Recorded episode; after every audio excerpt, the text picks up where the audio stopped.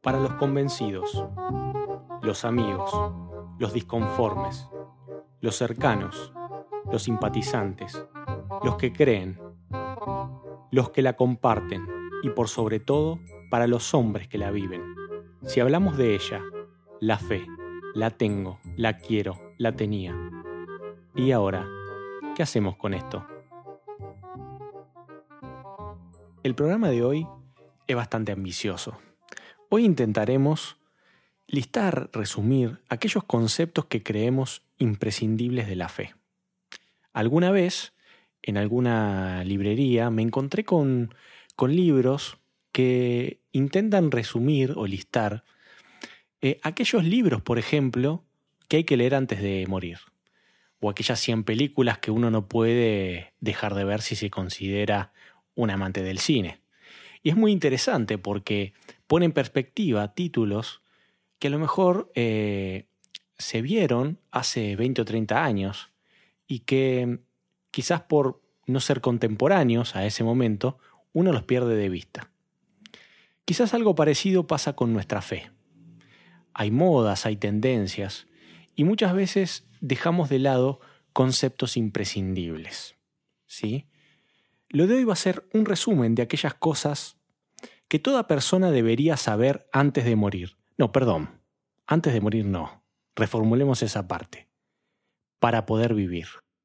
La forma que expongamos eh, esto hoy en los minutos que, disponemos dentro del episodio, no, no pretendemos que sea la verdad absoluta, pero sí que el título, el concepto, el disparador principal de esto, sea un elemento imprescindible. Podríamos después, en otro apartado, discutir los puntos, eh, la letra chica, ponernos de acuerdo quizás. Pero en sí, el título principal es importante y deberíamos tenerlo. Sí, el tema, el tema es imprescindible. El tema eh, es indiscutiblemente eh, importante. Lo que es discutible es el tratamiento que nosotros le demos, ¿sí? O que otros le dé nosotros le vamos a poner siempre el tinte de lo que nosotros pensamos y creemos y por qué entendemos que estos son eh, temas imprescindibles. Tampoco vamos a desarrollar en este episodio muchos de esos temas. Vamos a desarrollar dos o tres y dejaremos abierto para otros episodios la cantidad de temas imprescindibles que hemos listado, que tenemos por aquí eh, pensados en tratar y bueno, irá dándose según Dios nos permita. Este, esto pinta para hacer una, una saga, ¿sí? que no queremos hacerla secuencial. No es que el próximo episodio va a tratar de vuelta sobre los conceptos imprescindibles, pero quizás iremos mechando eh, otros temas, otros eh, episodios con otras tónicas, y volveremos a meter un capítulo de conceptos imprescindibles, porque creemos realmente que son perlitas, cosas que no podemos eh, dejar de conocer. Y que de otra manera a lo mejor no trataríamos. Va a haber algunos conceptos a los cuales no sé si le dedicaríamos todo un episodio. Y sí, a lo mejor 10, 15 minutos en tratarlos. Y otros nos vamos a quedar cortos con esos 10, 15 minutos por tema, pero bueno, esa es la idea. Arrancamos por el primero, ¿sí? Quizás porque consideramos que es la puerta de entrada, y me estoy refiriendo a la salvación y vida eterna. Dice Juan capítulo 3, versículo 16, que de tal manera amó Dios al mundo que ha dado a su Hijo unigénito, para que todo aquel que en él cree no se pierda, mas tenga vida eterna. Este versículo es el versículo más difundido y conocido de toda la Biblia.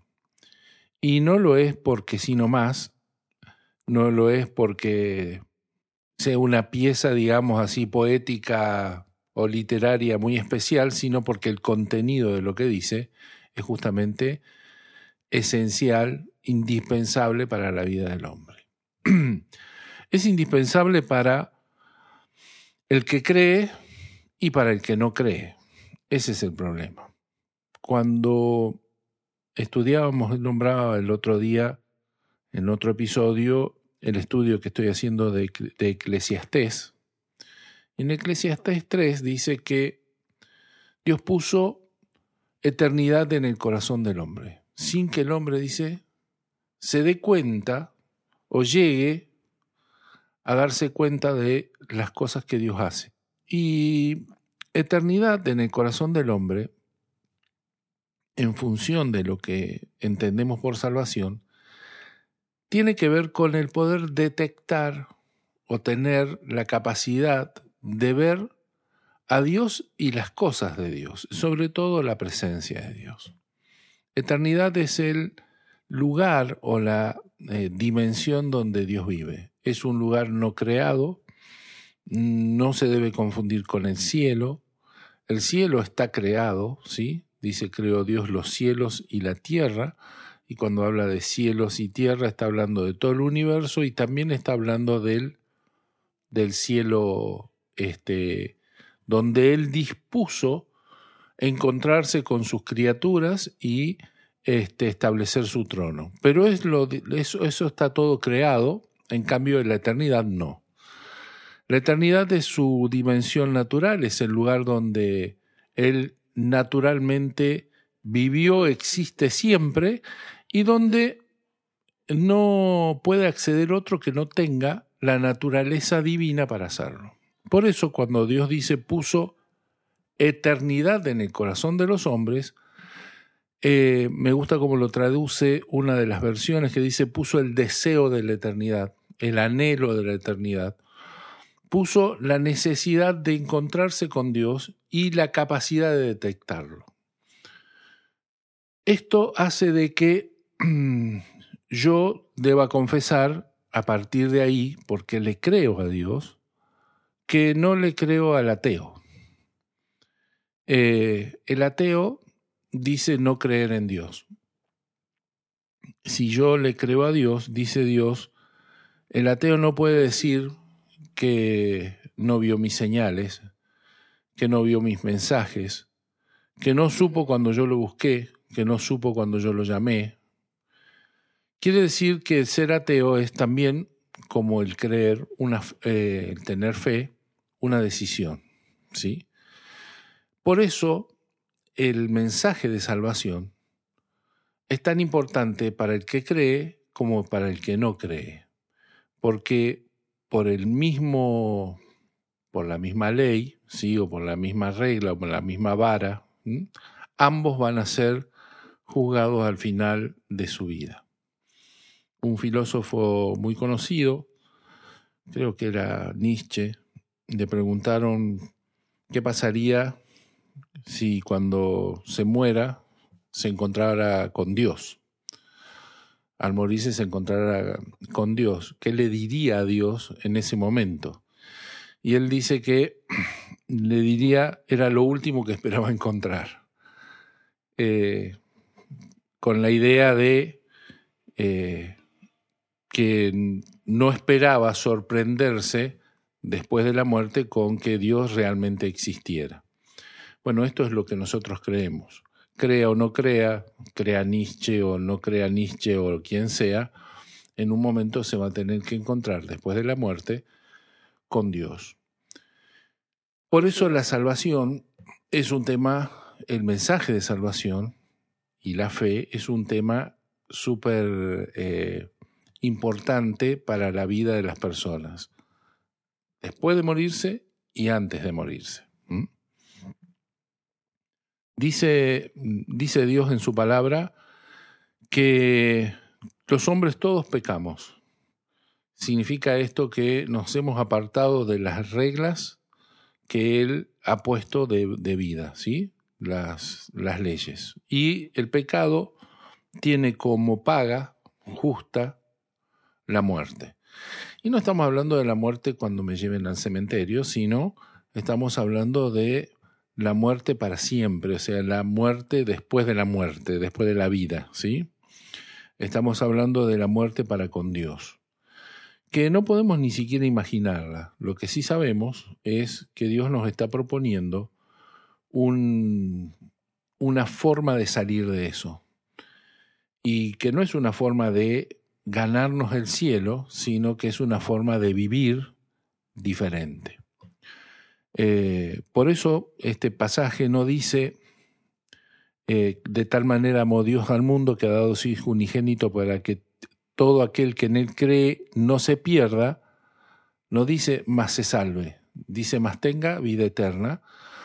Dice eh, lo contrario a perdición es, no es salvación para Dios, sino es vida eterna. No es que nos ganamos el cielo, sino que comenzamos a vivir diferente, es vivir con Dios y, esa, y eso tiene que ver con la vida eterna. ¿Cómo hago yo para acceder a la vida eterna?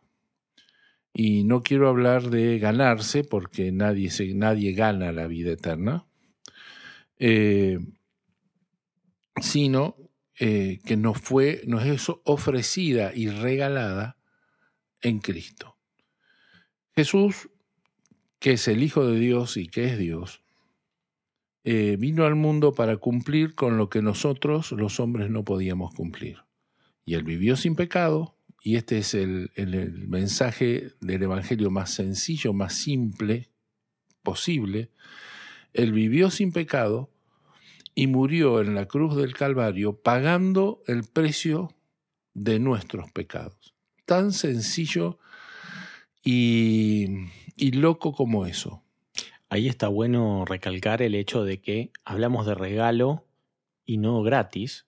No. Porque hubo un precio, un precio altísimo que pagar. eso, eso, está bueno de entender porque eh, ayuda a poner en perspectiva el valor intrínseco del, hecho, ¿sí? más, allá de que eh, se nos ofrece a nosotros como un regalo. Obviamente, si tuviéramos que pagarlo, sería imposible de comprar. es, es, ahí el, el punto. Y la intención de Dios es reencontrarse con nosotros. Por eso se está ofreciendo de esa manera, volver, a, volver a, reconciliar ese vínculo. Hacia eso apunta. Volver al diseño que él eh, soñó, que era el hombre viviendo en total comunión con él, ¿no? Y eh, bueno, eso se perdió por el pecado del hombre, y en, Jesús esto es posible de recomponer. Y no es recomponer para el momento en que yo me muera, sino recomponer de ahora en más. Quien recibe a Cristo reconoce a Cristo como su Salvador, que es todo lo que hay que hacer. ¿sí? No hay ninguna cosa rara, extraña, más que la decisión, como todo en la fe, ¿sí? la decisión de recibir a Cristo como Salvador personal reconocer que Él murió en la cruz del, Calvario por cada uno de nosotros y en particular por mí, ¿sí? Para acceder entonces a la salvación que Él me da. Él se presenta de varias maneras, pero algunas quiero recalcar acá, en particular como una puerta. Dice, yo soy una, una puerta y también soy el camino al Padre. Nadie viene hacia el Padre, nadie llega al Padre, nadie accede al Padre, sino a través mío.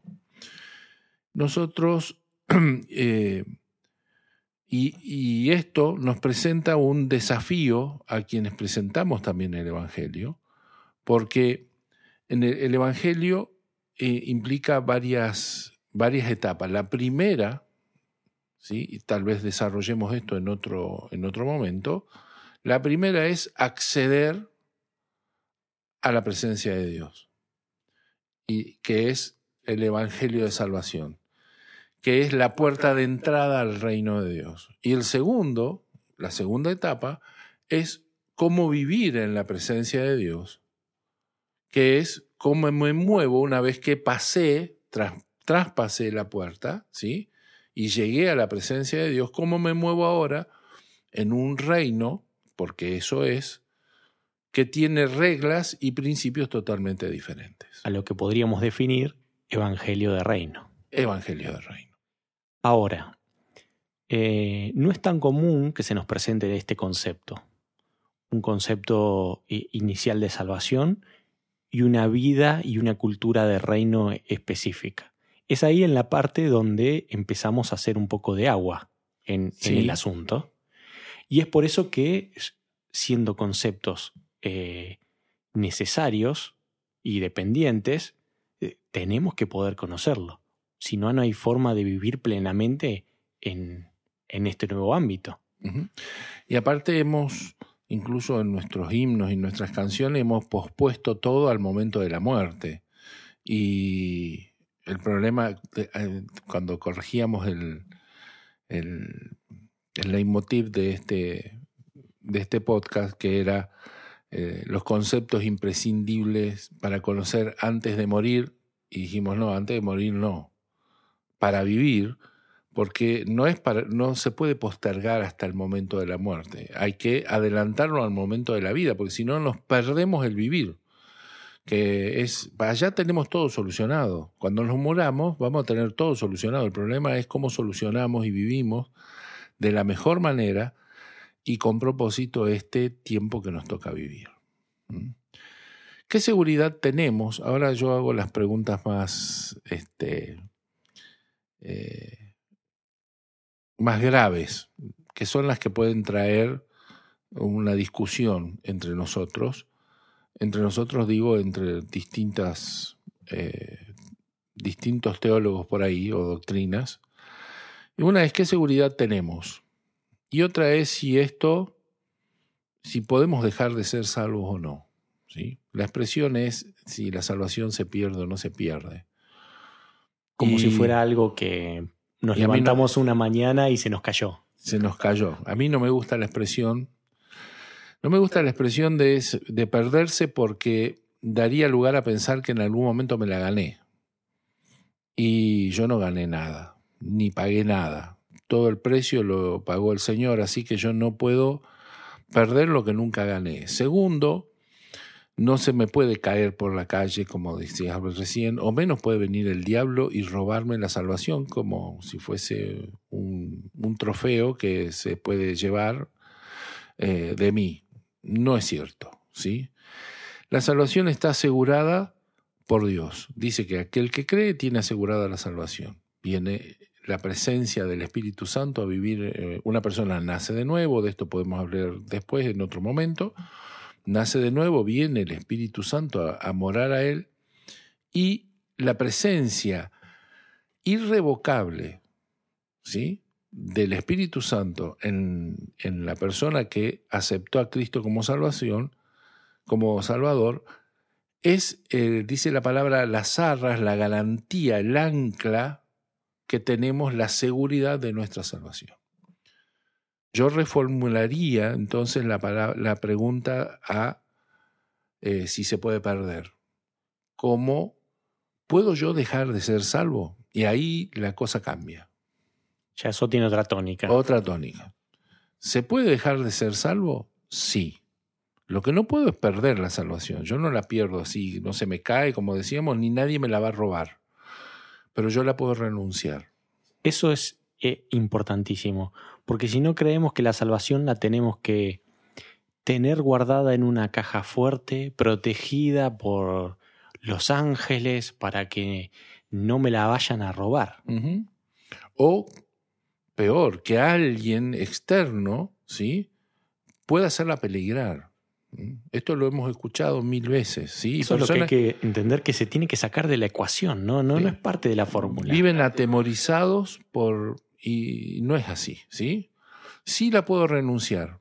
Si la llegara a renunciar, que se llama apostasía, también es irrevocable. No aconsejo a nadie que lo haga porque después no se puede volver atrás. Dice la palabra que Cristo no muere dos veces por, por la misma persona. Y se me escapó lo que iba a decir. No importa, pero eh, te introduzco otra cosa que también me parece un dato importante. Cuando hablábamos del Evangelio de Salvación versus el Evangelio de Reino, em, estamos contemplando esto de que Previamente estábamos fuera del reino y luego estamos dentro del reino. Y yo me pregunto esto, ¿todos los conceptos que vamos a hablar hoy son entendibles para todos o hay alguna condición necesaria para poder entender esto? Porque es muy diferente a la habilidad natural que tenemos de percibir eh, a Dios. Y no es lo mismo que eh, tener su revelación. ¿Mm? Eh, ¿a, a cuál- a qué punto voy con esto? Alguna vez leí eh, un libro de este autor que nos gusta mucho y creo que es de, de Watchman Nee o, o de uno de sus discípulos, de Witness Lee, que su título es muy, eh, muy inocente. Dice cómo leer la Biblia, cómo deberíamos... The Watchman. De Watchman Nee. ¿Cómo, cómo debemos leer la Biblia? Y uno espera ahí encontrar una serie de eh, pasos o elementos que nos ayuden a, a interpretar fácilmente eh, la Biblia. Una parábola o un. ¿Cómo se debe ten- leer esto en este contexto o espacialmente, las circunstancias geopolíticas? Uno diría... El contexto, sí. Eh, Y no tiene nada que ver. El título es muy inocente para que vos en la primera página te enteres de que si sos nacido de nuevo, leas el libro. Si no, no lo leas, porque no vas a poder nunca poder entender lo que la palabra de Dios es. Te lo resumo de esta manera. Creo que es la, la pregunta inicial. Decías, ¿hay algo que lo pueden entender solo unos pocos y otros no? El mensaje de parte de Dios para el mundo es el mensaje sencillo de salvación. La persona que no conoce a Dios a través de Cristo no va a entender otro mensaje. Yo decía al principio, no creo en el ateo. Pero para que el ateo crea, lo único que tiene que hacer es decidir por Cristo. Una vez que decida por Cristo, puede entender un montón de otras cosas, pero antes no. ¿Por qué? Dice Pablo que le van a parecer locuras, ¿sí? Y no es que solo le, pasan- le parezcan locuras, le van a parecer de otra naturaleza. Y ese es el problema. Que no tiene la naturaleza para entender, para comunicarse con el Espíritu Santo y entender. Mencionamos entonces salvación y vida eterna. Tocamos un poco el tema de la existencia de Dios y esto de cómo nacemos con una habilidad especial para, para poder percibirlo. Eh, ampliado está en Ciencia, Razón y Fe, un par de episodios que tenemos sobre este tema, muy buenos. También eh, los recomendamos para que lo escuchen si no lo, si no lo hicieron. Eh, tratamos un poco el tema de Evangelio de Salvación versus Evangelio de Reino, entendiendo este concepto de que eh, el Evangelio de Salvación es, es aquel eh, inicial, ¿sí?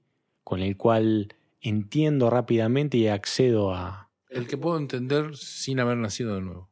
Exacto.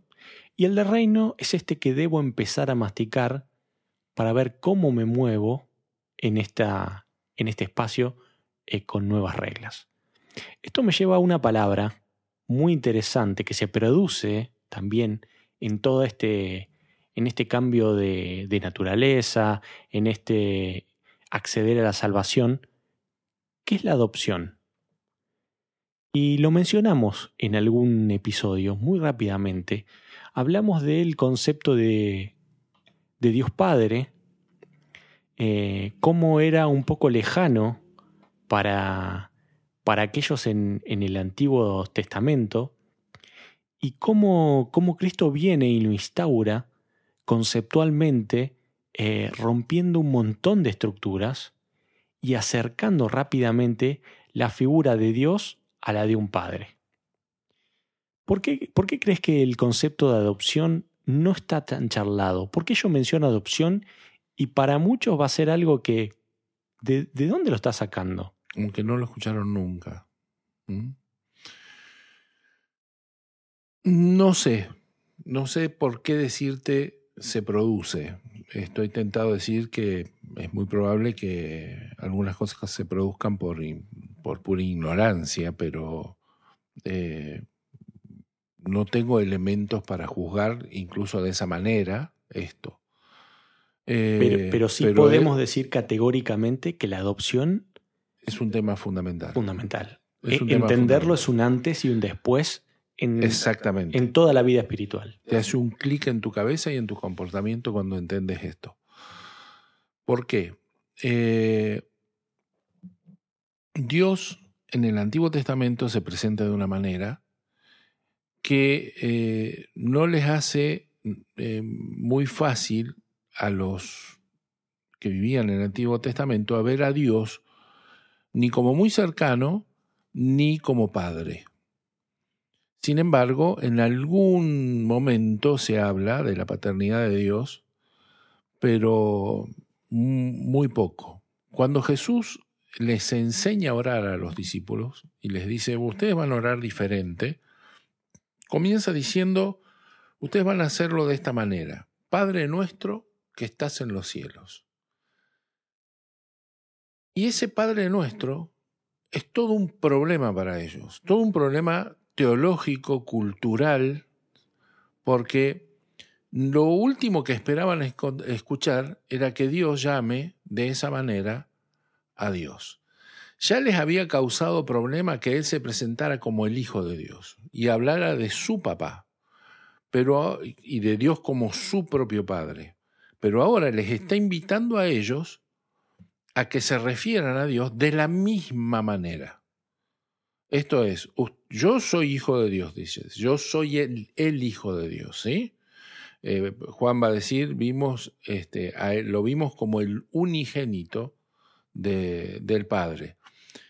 Pero este, Él les está invitando ahora a tener un concepto de Dios totalmente diferente, que es el del Dios, mi papá.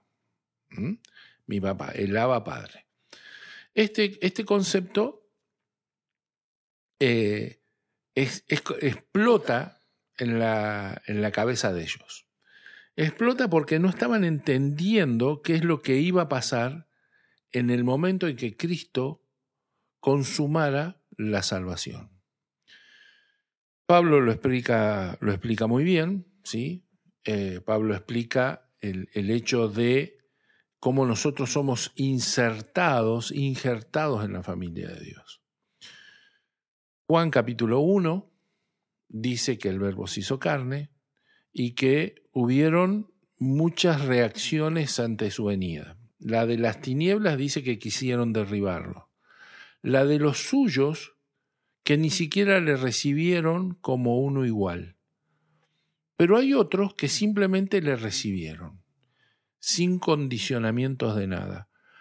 A estos que le recibieron, dice Juan capítulo 1, les dio la autoridad de ser hijos de Dios. Y el concepto empieza a ser introducido. Para nosotros hoy decir que somos hijos de Dios es una, una cosa muy normal, tan normal como que decimos todos somos hijos de Dios. Y la realidad es que no somos todos hijos de Dios. Son hijos de Dios los que Dios adopte como tal. Y por eso el concepto de adopción es tan importante. ¿A quiénes adopta? Adopta a los que reciben a Cristo, nacen de nuevo y forman entonces nuevamente la eh, familia de Dios. En esta idea de la adopción, es muy interesante hacer una comparación entre eh, el Hijo natural de Dios y cada uno de nosotros y ver cómo cada una de las, cosas que las eh, características del Hijo se empiezan a reproducir en nosotros. Todo lo que se dice de Él se tiene que empezar a reproducir en nosotros. La única cosa que no podemos tener que Él tenga, ¿sí? Porque incluso Él nos llama a gobernar con Él, a reinar con Él, a sufrir con Él, a tener su mente, a cambiar de nombre, recibir un nombre nuevo, eh, a reinar, un montón de, situaciones que, de características que parecen propias de Cristo, la única que no vamos a compartir con Él nunca es la deidad. O sea, vamos a ser como el Hijo, menos en su deidad. Nunca seremos Dios. ¿sí? Siempre seremos una criatura. Y esa, esa también es una condición importante porque eso permite la adoración en espíritu y en verdad. La relación que Cristo tiene como hijo natural con su Padre en nuestra relación de adopción, de hijo adoptado, pero criatura, ¿sí? genera la, eh, la adoración. Pero quisiera cerrar con un hecho importante que es ella la, adopción. Y es el momento de la resurrección de Cristo. Cuando Cristo eh, resucita, perdón, antes de, morir, en esa semana anterior y sobre todo en la mesa de la última cena y todo ese tiempo, Él les dice, ya no los voy a llamar siervos, está hablando con sus discípulos y con, eh, no solo con los doce, sino con algunos más, y le dice, sino que les voy a llamar amigos, porque el siervo no sabe lo que hace su señor, pero yo les estoy mostrando todo, les estoy contando todo, ¿sí? Era como la idea del compinche. Y eh, lleva la categoría de la relación de amistad a un nivel que parece superlativo. Ya no los voy a llamar siervos, los voy a llamar amigos porque no tengo, parece, otra forma de, eh, de expresar el amor que, y la relación que tenemos entre nosotros. Jesús es prendido, muere en la cruz del Calvario, resucita al tercer día y se aparece en Getsemaní resucitado cuando eh, las mujeres lo van a buscar para acomodar el cuerpo y resulta que no está. No está y se encuentran con él en el huerto. Cuando se encuentran con él, este es el primer contacto que él tiene con alguien luego de resucitado. Ellas lo van a querer tocar, él, les dice, no, todavía no me toquen porque mi cuerpo todavía no ha sido glorificado, no he sido glorificado, toda esta historia dice, antes bien, y tiene una expresión que eh, es impresionante, le, le dice, antes bien, vayan y díganle ¿A quiénes había, les iba a decir? A sus discípulos, aquellos que antes les había dicho ya no los voy a llamar más siervos, ya este, ahora los voy a llamar amigos, dice, vayan y díganles a mis hermanos que voy a mi Dios vuestro Dios, a mi Padre vuestro Padre. Resulta que se olvidó que los iba a llamar hermanos, eh, amigos. Y ahora lo primero que hace es reconocerlos como hermanos. ¿Por qué? Porque él sabía que se había consumado la, la adopción. Y la Biblia dice algo más, dice que él no se avergüenza de tratarnos y llamarnos sus hermanos. Otras veces eh, en que has desarrollado el tema, no, en el podcast, sino en, otra oportunidad, tocaste el tema de la primogenitura y por ahí podrías eh, introducirlo a, colación de esto porque complementa. Un montón de temas me vas a hacer eh, introducir en el día de hoy. Bueno, eh, primogenitura. El primogenito es el primer hijo varón nacido en una familia. El, el hijo varón primogénito recibía alguna herencia especial de parte de su padre. Y hay toda una, como lo hay dentro del judaísmo y de, de los hebreos, hay distintas corrientes según los, los distintos maestros, los distintos rabinos van, en rabíes, van este, eh, interpretando, ¿sí? Y en esto de la de la herencia y de la primogenitura, también hay alguna discusión en, el asunto. Pero sobre cuánto heredaba, si heredaba el doble que el resto, si... Pero todo esto eh, se eclipsa frente al siguiente hecho. Eh, mi primera pregunta es, eh, bueno, ¿Por qué la primogenitura acá? Antes de la primera pregunta. ¿Por qué esto? Porque en la costumbre, en la costumbre que tenían los hebreos, resulta que cuando había un hijo adoptivo, el hijo adoptivo era tratado de la misma manera que el primogénito. ¿Por qué razón? Porque era hijo de la elección y no de, digamos, la suerte. ¿sí? Eh, este, no fue, este fue escogido. Fue escogido de esa manera, fue escogido por ser él, fue, ya existía al momento de, de que su padre lo, lo acogiera y lo adoptara. ¿Qué recibe el primogénito? ¿Y cuándo se ejerce la primogenitura? Cuando hablamos de herencia, siempre tenemos que pensar en la muerte de del padre. Y entonces, eh, el conflicto que a mí se me arma aquí es que este padre que tenemos no va a morir. Nunca se va a morir. Entonces, ¿en qué, por qué nombra primogénitos cuando él nunca va a morir? ¿Por qué habla de herencia de este tipo cuando nunca va a morir?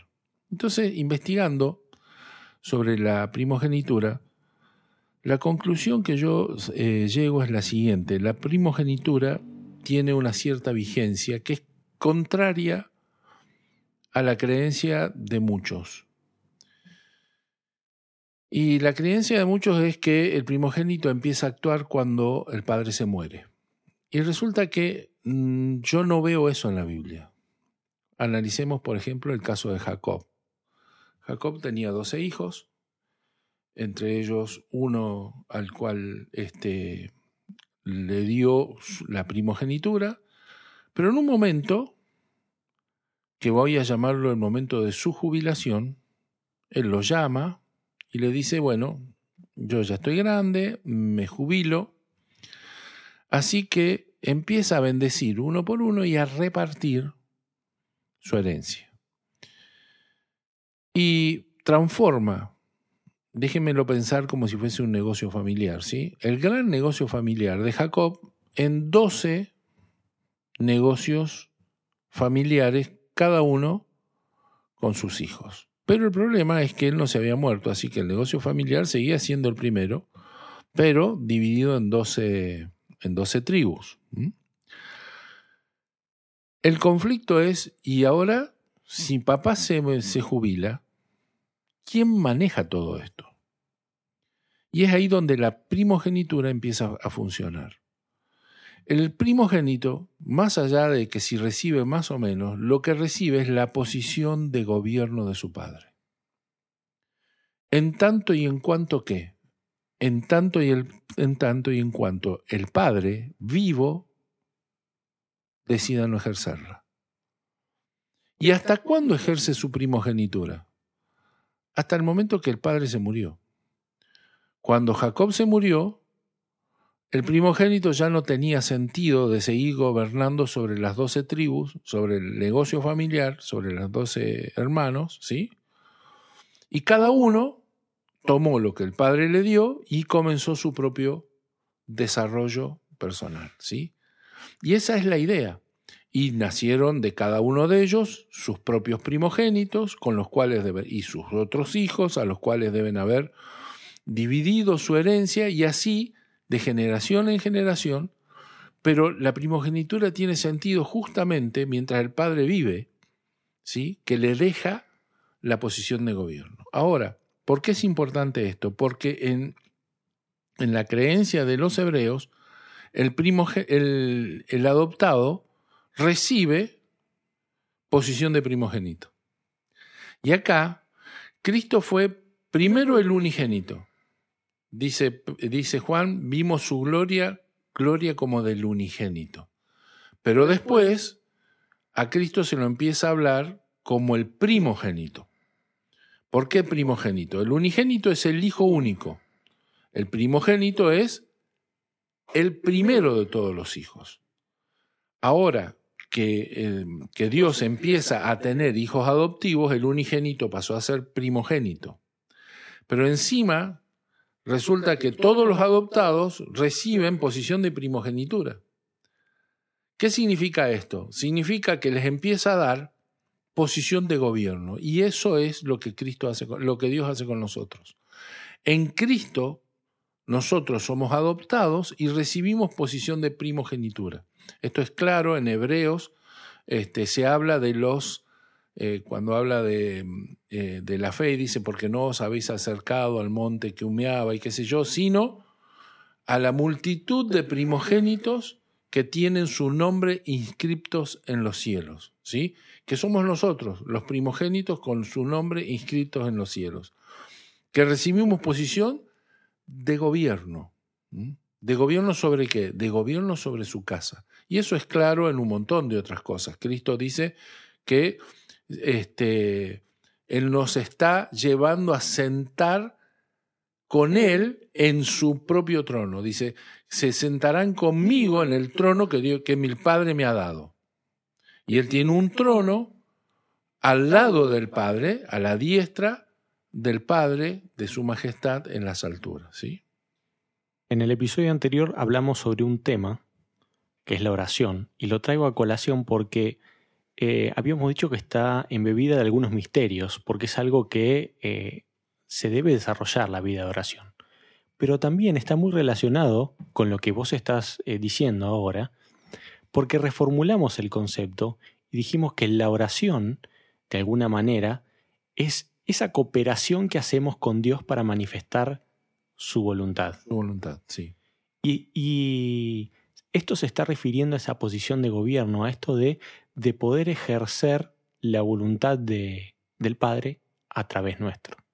Sí, la decisión de parte de Dios de gobernar a través nuestro y de obrar a través nuestro y de ejecutar sus órdenes a través de su... De cuando hablo de nuestro estoy hablando de la iglesia. Y la iglesia es el cuerpo de Cristo con Cristo a la cabeza. ¿Son estos los únicos conceptos imprescindibles? No, no. Estos son los más básicos. Arrancamos y creo que pudimos listar cuatro. Y tenemos una hoja entera. Prometemos que esta va a ser una serie que comience eh, con este episodio, este es el puntapié inicial, pero que se va a ir desarrollando y se va a ir completando. Y esperamos no irnos por las ramas tantas veces. ¿eh? Pero volveremos al grano, volveremos y, al grano. y, volveremos a citar el, concepto.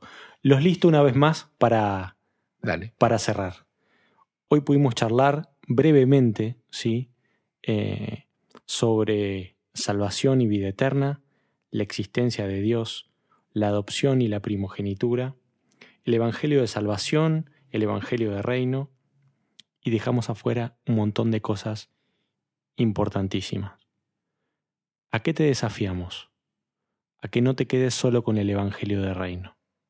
Es súper importante. Salvación. perdón, sí, con el Evangelio de salvación, que no te quedes solo en la puerta. Es súper importante. Es clave. No hay nada posterior sin, sin eso. Pero no podemos ignorarlo. No, no, no se puede entrar a una casa que no tenga puertas, pero nadie se queda a vivir en una puerta. Esa es la idea.